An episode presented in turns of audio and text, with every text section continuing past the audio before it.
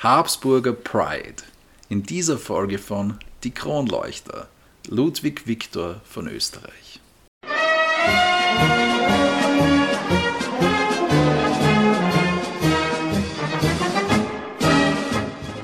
Erzherzog Ludwig Viktor wurde am 15. Mai 1842 als vierter Sohn von der Erzherzogin Sophie und dem Erzherzog Franz Karl von Österreich geboren. Seine älteren Brüder waren der Franz Josef, der vielleicht ganz bekannt ist, dann der Ferdinand Max, über den wir schon in unserer allerersten Kronleuchterfolge erzählt haben, und der Karl Ludwig.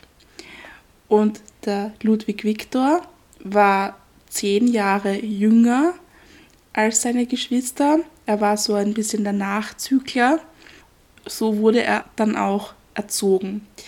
Also er war der absolute Liebling seiner Mutter Sophie, die ja normalerweise dafür bekannt war, dass sie ein sehr strenges Regiment geführt hat bei Hof und auch bei der Erziehung ihrer Söhne. Aber beim Ludwig Viktor war das alles ganz anders. Also da wurde er von ihr verhätschelt und verwöhnt und er hatte sehr weitgehende Freiheiten, die sich keiner der Brüder sonst vor ihm rausnehmen konnte. Er war auch immer in der Nähe der Mutter, auch wenn er krank war, was öfter vorgekommen ist, als er noch klein war, ist die Mutter immer bei ihm geblieben. Sie waren dann zu zweit in einer Quarantäne, um die anderen Geschwister nicht anzustecken, und da war die Sophie immer an der Seite ihres Lieblings. Der Ludwig Viktor hatte dann schon bald ein paar Spitznamen, die auch auf seine gute Stellung bei der Mutter hindeuten. Nämlich war das einmal der Luzi-Wutzi, der Bubi und der Hetzi. Diese untypisch lockere Erziehung kann man vielleicht auch auf den Altersunterschied eben schließen. Er verbrachte eben, da er zehn Jahre jünger war als der Karl Ludwig, die meiste Zeit mit den Hofdamen der Mutter, mit der Mutter selbst, da die Brüder eben auch schon ein bisschen zu alt waren, um mit ihm zu spielen. Und in der Gesellschaft der Hofdamen und der Mutter, da hat er sich irrsinnig gerne verkleidet. Das ist, muss man sagen, auch ein bisschen von der Sophie ausgegangen, die sich da immer sehr gefreut hat, wenn sie da den Ludwig ein bisschen herrichten konnte und ein bisschen anziehen konnte. Also er hatte zum Beispiel als Zwei- und Dreijähriger schon ein maßgeschneidertes Jagdkostüm und einen Mini-Frack an, aber er hatte auch schon Frauenkleider an als kleines Kind, was zur allgemeinen Belustigung galt. Mit 19 Jahren, nachdem er seine Ausbildung abgeschlossen hat, zog er dann nach Salzburg, um dort erste Repräsentationspflichten zu übernehmen. Er begann dann den Franz Josef, der ja inzwischen Kaiser von Österreich war, bei offiziellen Anlässen zu begleiten. Da fungierte er auch immer als Sissi-Ersatz, die ja dafür bekannt war, dass sie solche offiziellen Termine gerne geschwänzt hat. Und da kam es dann ganz gelegen, dass der Ludwig Viktor da seinen älteren Bruder begleitet hat.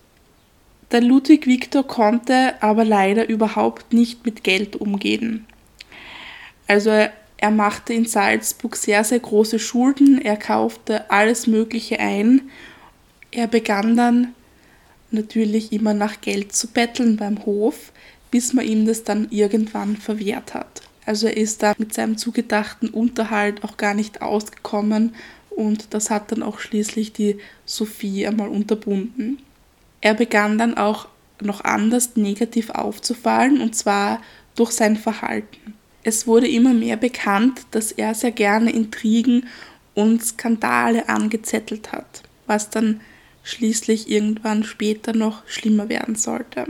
Im Alter von 20 Jahren wurde dann eine Verlobung angepeilt und zwar mit der jüngeren Schwester von der Sissi, mit der Herzogin Sophie in Bayern. Das war geplant und sie haben sich dann auch zum ersten Mal gesehen vor der geplanten Verlobung. Aber die Sophie hat dann abgelehnt und gemeint, dass der Ludwig Viktor ihr einfach zu unattraktiv war. Und sie hat auch schon, das muss man auch dazu sagen, schon so ein bisschen vermutet, dass er homosexuell ist. Nach der Abfuhr von der Sophie hat der Ludwig Victor sich dann vollständig aus der Damenwelt zurückgezogen. Also da ist dann auch gar nichts mehr bekannt, dass er dann jemals eine Beziehung zu einer Frau unterhalten hat. Wie vorher erwähnt, zeichnet er sich dann auch durch seine Extravaganzen aus und wurde dann bei Hof immer unbeliebter. Da gibt es auch ein sehr passendes und sehr beschreibendes Zitat über ihn. Er war eine sehr eigentümliche Persönlichkeit. Er war grundverschieden von seinen Brüdern, weder militärisch noch kunstverständig, schwächlich, unmännlich, geziert vom garstigen Äußeren.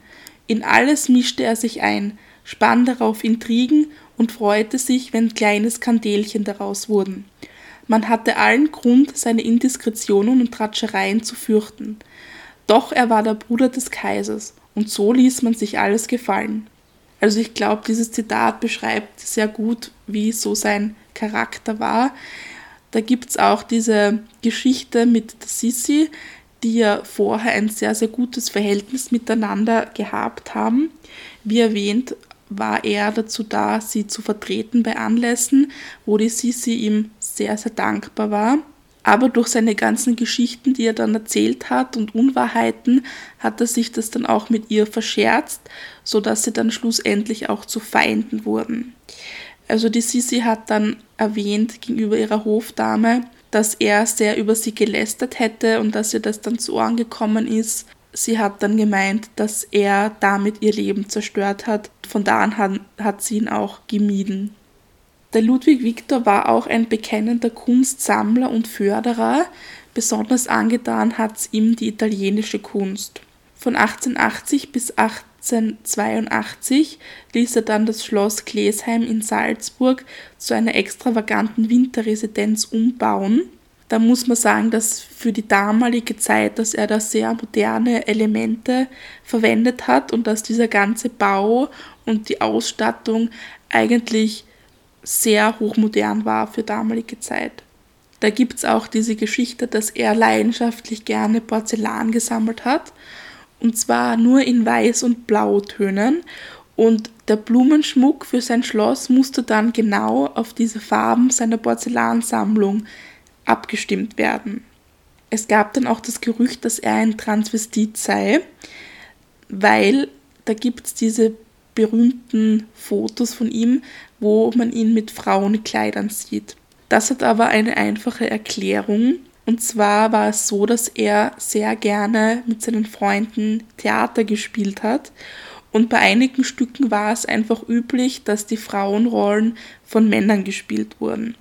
Und da spielt nicht nur er in Frauenkleidern, sondern auch seine anderen männlichen Freunde. Also, dass er ein Transvestit sei, das kann man eigentlich nicht behaupten. Nun zu seinem Liebesleben, da gibt es einige spannende Sachen zu erzählen. Er soll nämlich angeblich eine Affäre mit einem Kutscher gehabt haben und ein anderes Mal soll er auch extra den Wagen angehalten haben, weil ihm ein Passant auf der Straße so gut gefallen hat. Und dem hat er dann ganz ungezwungen ein Angebot gemacht und da hat er sich dann ein paar Ohrfeigen eingesammelt, weil der Passant auch nicht wusste, wer genau er war. Der Ludwig Viktor liebte es, zweimal wöchentlich in ein öffentliches Bad zu gehen. Zu öffentlichen Bädern muss man damals dazu sagen, dass dort sehr oft homosexuelle Masseure gearbeitet haben, die die jungen Soldaten ihre Dienste angeboten haben. Und in diesen öffentlichen Bädern soll er so stürmische Annäherungsversuche getätigt haben, die ihm dann sehr große Probleme einbrachten. Er mied dann von da an die öffentlichen Bäder in Wien und ließ sich dann auf seinem Schloss Klesheim in Salzburg seinen eigenen Pool einfach bauen und hat dann einige junge Offiziere zum Tennisspielen eingeladen und anschließend zum Baden. Allerdings folgte dann auch schon der nächste Skandal, nämlich legte er keine Badehosen bereit, weshalb dann alle nackt baden mussten. Und diese Geschichte brachte dann der Thronfolger Franz Ferdinand, über den wir auch schon gehört haben, an den Franz Josef. Der Franz Ferdinand war generell nicht gut auf den Ludwig Viktor zu sprechen, da der seine morganatische Ehe mit der Sophie Kottek nicht akzeptiert hat und da auch immer so ein Gegenspieler von Franz Ferdinand war.